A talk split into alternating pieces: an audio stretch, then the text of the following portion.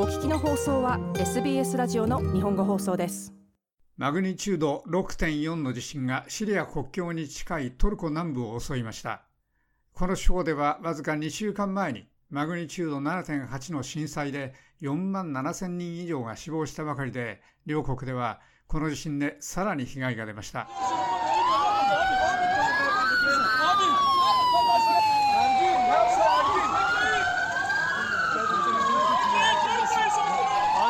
この地方は今朝、新たにマグニチュード6.4の地震に見舞われ、ハタイ州の街路はパニックになった人々の声で溢れました。トルコ内務省によりますと、トルコでは少なくとも3人が死亡し、213人が負傷しました。24歳のハタイの住民は、この恐ろしい出来事について次のように述べました。私たちの周りで地面が壊れたように感じました。地面が震えていました。大変怖かったです。私たちは地面が引き裂かれるかと思いました。ハタイの住民の一人でした。この地震の2週間前にはマグニチュード7.8の地震がありトルコとシリアに壊滅的な被害を与えて4万7000人以上が死亡しました。トルコの災害当局 AFAD はこの新たな地震とそのマグニチュード5.8の余震の震源地はハタイ州の町デフネだと述べました。ハタイ州の AFAD のワーカーの一人はこの地震は地表ではもっとずっと強く感じられたと述べました。それは6.4と言われましたが、それより強く感じました。本当に揺れました。しかし、キャンプでは全て大丈夫です。私たちは全てのテントをチェックしました。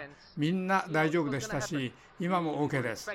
それは起きたでしょう。私たちはそれを予想していました。ですから、今はもっと多くを予想しています。ですから、みんなこれについてはもっと備えるべきです。AFAD のワーカーの一人はこのように述べました。この地震はわずか2キロの深さで起きました。ヨーロッパ地中海地震センターでは、それで地表での影響が大きくなったかもしれないと言っています。ハタイ州は地中海に面しており、災害当局では、この地震で海面の高さが50センチ上昇するかもしれないと警告し、地元住民に対して海岸に近づかないように命じています。この地震はシリア、ヨルダン、イスラエル、エジプトでも感じられました。トルコ当局とシリア当局は、この地震が原因で両国でさらに崩壊するビルが増えたと報告しています。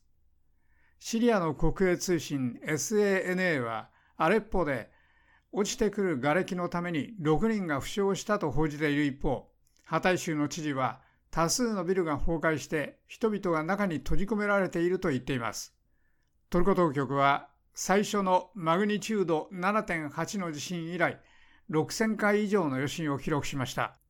トルコの都市ディアルバキールの住民アイシェア・イルディリムさんは地震が続いていて平安を見出すことが不可能になったと述べました。それは同じ恐怖です。不安と同じ感覚です。私たちは中に入れません。もしそうしても中にとどまれません私たちは分かりません。何をすべきか分かりません。私たちには神の慈悲があります。何も言うことはありません。イルディリムさんでした。トルコのウファス・ゲゼル・オーストラリア駐在大使は ABC ニューズに対してこの地震のほか数千回の余震で最初の地震で被災した人々が再定住するのが信じられないほど困難になっていると述べました。Uh, それは住民の間にパニックの感覚を作り出しました。それはその地域に住んでいる人々が普通の生活に戻る仕事を極めて困難にしました。そしてこれらは小規模な地震ではありません。マグニチュード6.4は全く大きな地震です。ゲゼル大使でした。トルコのレチェプ・タイプ・アードアン大統領はトルコは国の南東部地方でほぼ20万戸の住宅を建設する予定だと述べました。大統領は影響を受けた州で復興作業が来週から始まることを約束しました。大統領はまた住民に対して、これらのビルのうち3、4階以上の高さになるものは一つもないことも保証しました。それは地震がいくつかの高層アパートのブロックの崩壊の原因になったことが分かったからです。復興努力は続いていて、当局はまだこの最も新しい地震の被害の調査を続けています。